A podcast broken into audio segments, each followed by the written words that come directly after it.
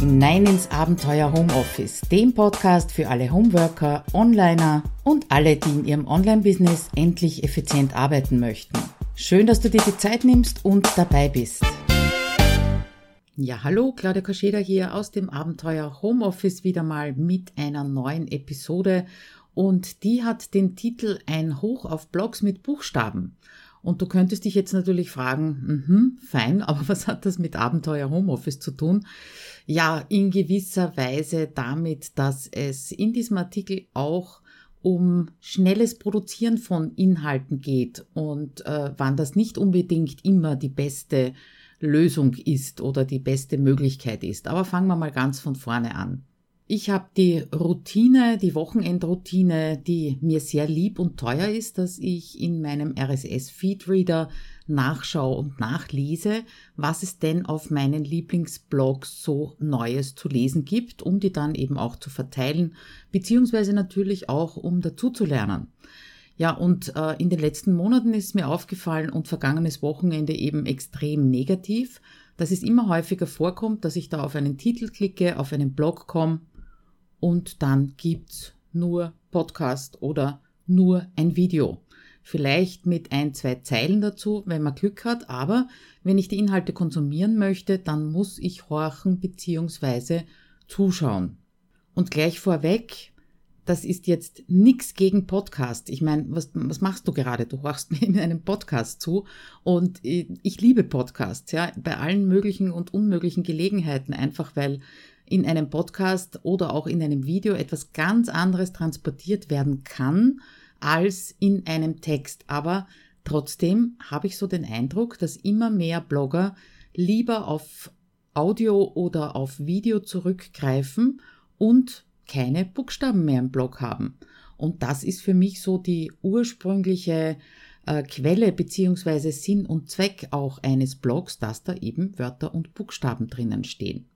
Ursprünglich wollte ich heute ja einen Artikel bzw. Podcast so als Rückblick auf die letzte Podcaster-Konferenz äh, schreiben bzw. einsprechen.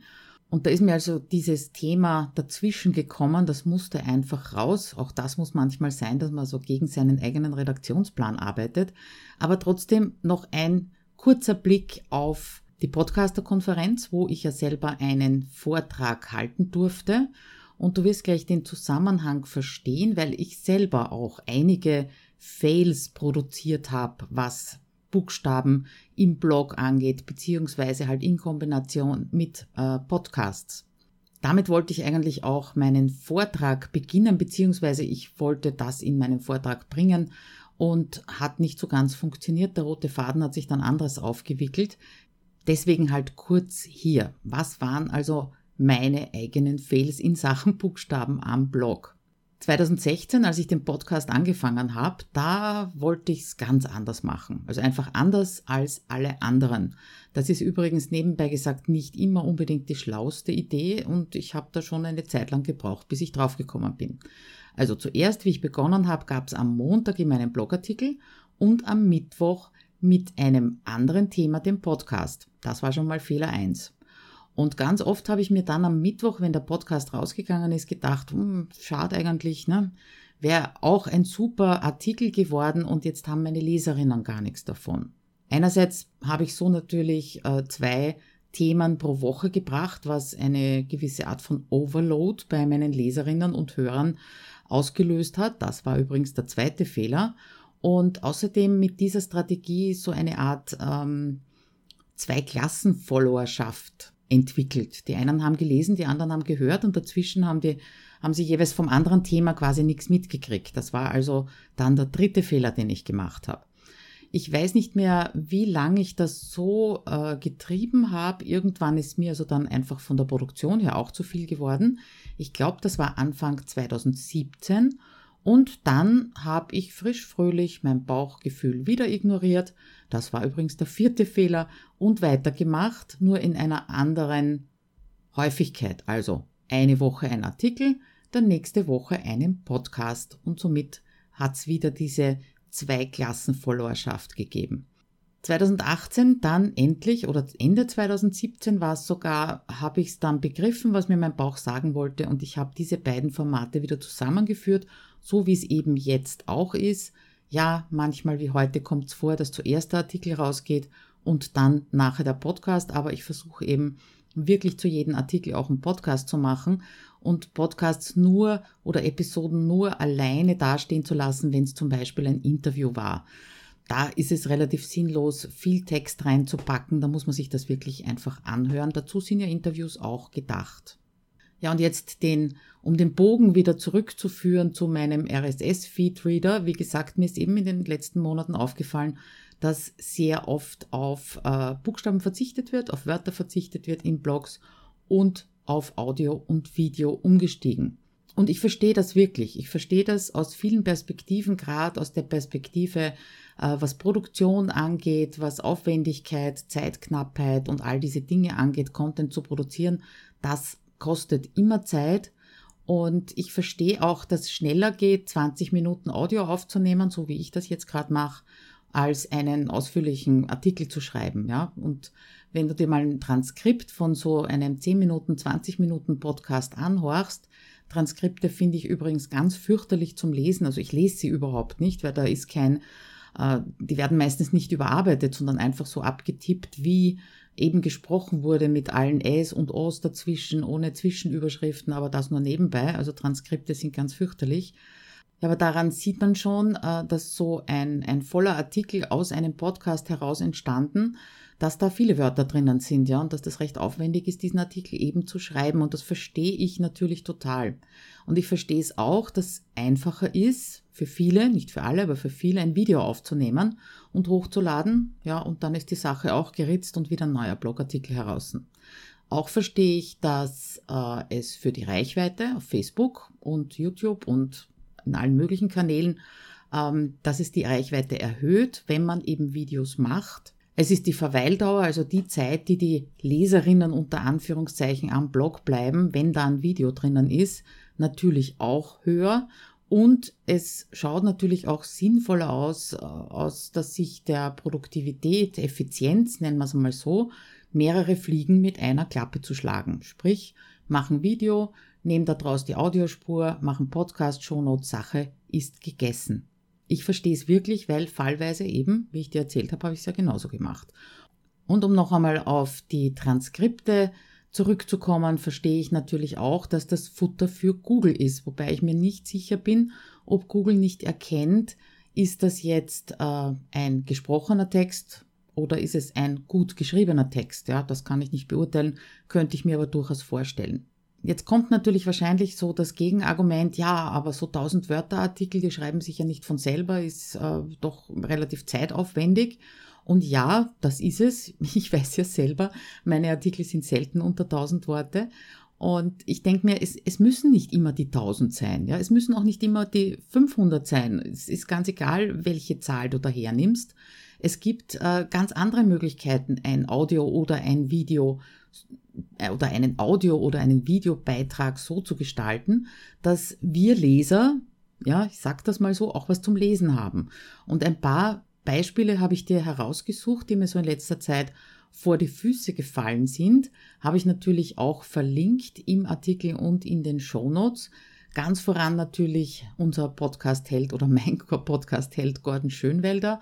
Da habe ich einen Artikel verlinkt, ähm, der heißt, wie bekomme ich mehr organische Reichweite für meinen Podcast? Da hat er die Episode eingebunden, hat extra nochmal die Show Notes mit allen Links die vorgekommen sind, äh, reingegeben. Das ist mir übrigens dabei aufgefallen, dass ich das bisher selten mache. Das heißt, meine Links verstecken sich immer so ein bisschen im Text vom Artikel. Das werde ich natürlich auch sofort neu machen. Und dann hat er auch noch die Kernaussagen zusammengefasst. Ja, und damit habe ich alles, was ich brauche. Abgesehen davon, dass ich mir so und so den Podcast eben gerne anhorche vom Gordon. Dann als zweites Beispiel habe ich den Kevin Fiedler rausge rausgepickt. Der macht nämlich gerne Anleitungsvideos und ein Beispiel, das er sehr, sehr aufwendig ausgearbeitet hat, habe ich dir auch verlinkt. Da geht es um Facebook-Beiträge optimieren, mehr Klicks auf die Beiträge auf deiner Facebook-Seite. Was hat er da gemacht? Ganz klar, er hat einmal das Video eingebunden bzw. auf YouTube verlinkt. Die DSGVO winkt von der Ferne. Und dann hat er auch noch die ganze Anleitung als Text geschrieben und noch dazu Screenshots reingemacht. Das heißt, jemand, der besser von einem Video nachvollzieht und lernt, hat das Video und jemand, der lieber Screenshots so Klick für Klick sich anschaut, der hat eben die Screenshots drinnen. Finde ich also genial. Als drittes Beispiel habe ich eingebunden bzw. verlinkt einen Artikel von der Anna Breitenöder. Darum geht's um acht, darin geht's um acht Ideen für mehr Fokus für deine Marke. Und die Aufbereitung, die die Anna da zeigt, also die ist echt aufwendig. Sie hat nämlich ein Interview gemacht und hat das Interview dann zerschnitten in kleinere Videos, und zwar viele kleinere Videos. Die hat sie eingebunden, jeweils die Kernaussage dazu geschrieben, beziehungsweise es geht auch um eine äh, Atemübung, die ist natürlich auch extra.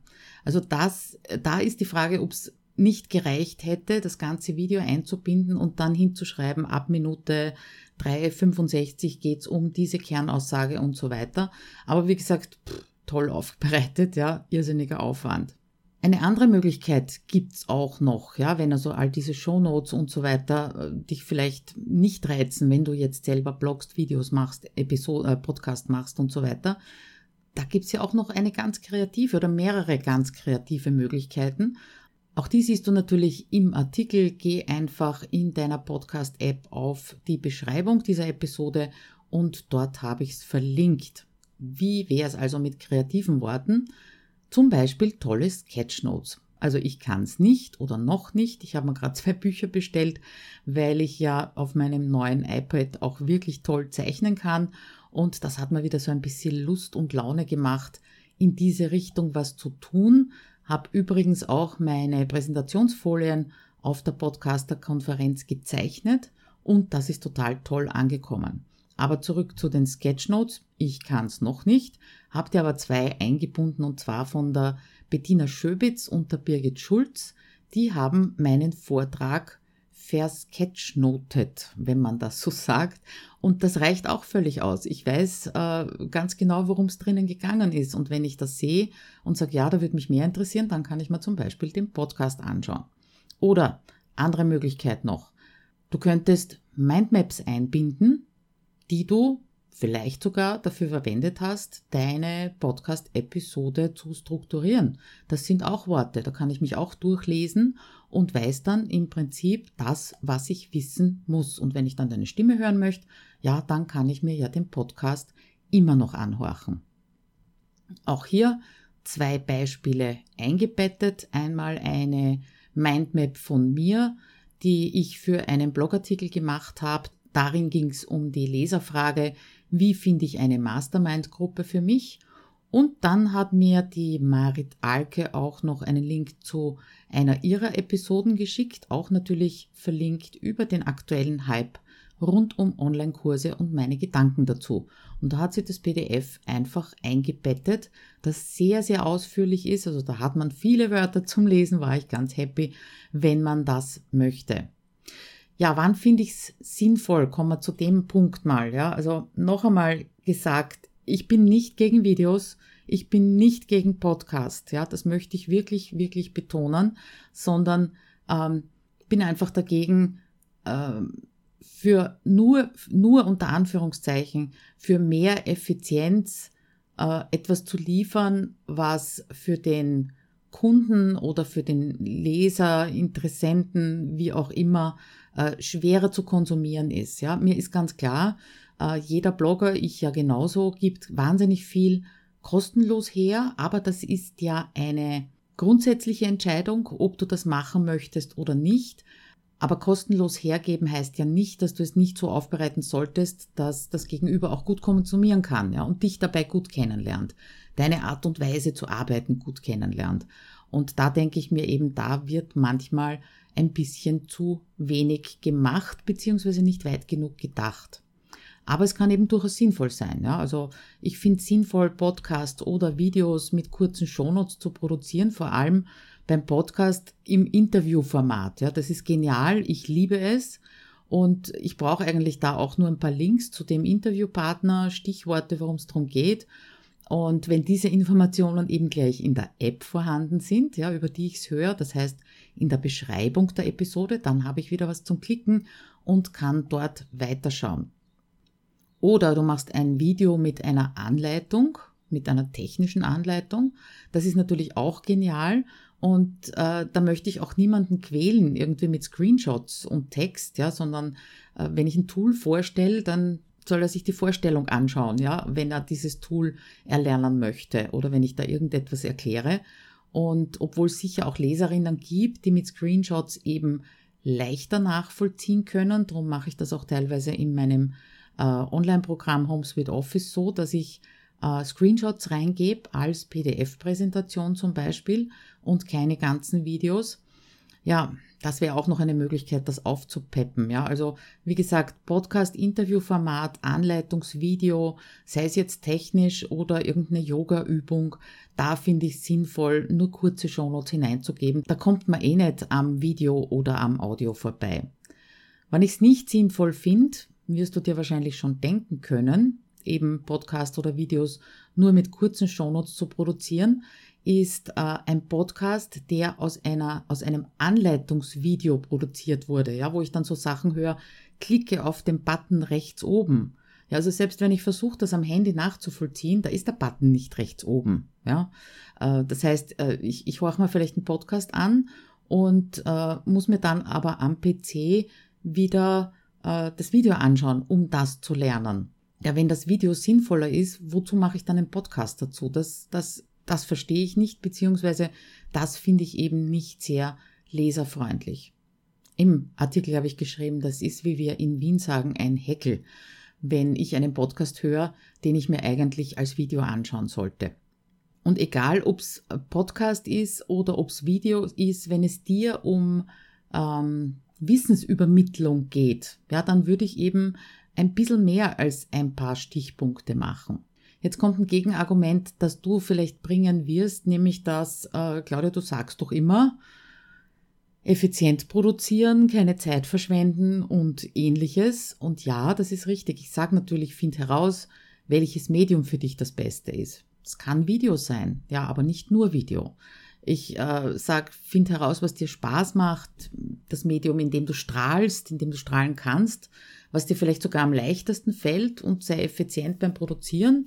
Ja, das hast alles von mir gehört und gelesen und das passt vielleicht auch nicht zu 100 Prozent jetzt zu dem Inhalt von dieser Episode beziehungsweise von dem Artikel.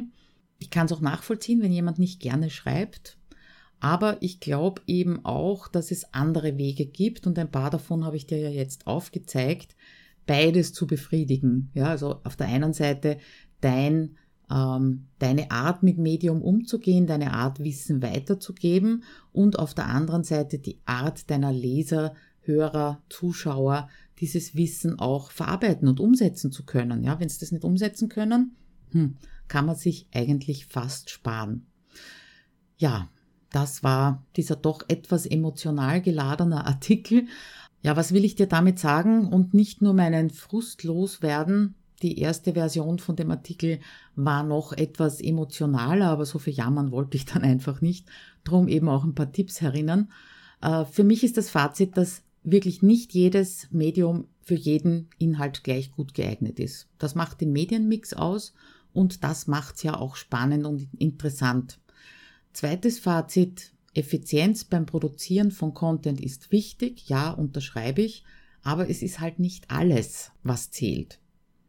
Drittes Fazit, denk bitte an die Menschen, die unnötige Bildschirmzeit vermeiden wollen, sprich die nicht alles als Video konsumieren wollen und jetzt egal, ob es um den Blog geht oder ob es auch um deine Online-Kurse geht. Und viertens, denk auch an all die Menschen, die Buchstaben und Wörter lieben, so wie mich. Und ja, das ist jetzt egoistisch. Genau so ist es. Ja, was mich interessieren würde, äh, wie stehst du zu dem Thema? Noch einmal, ich spreche nicht gegen Podcast und nicht gegen Video, sondern für Buchstaben, für Sätze, für ganze Blogartikel. Wie gehst du damit um? Lass mich das doch bitte in den Kommentaren lesen, freue mich schon drauf auf den Austausch. Ja, und ansonsten hören wir uns nächste Woche wieder. Ich freue mich auf dich. Bis dann. Ciao.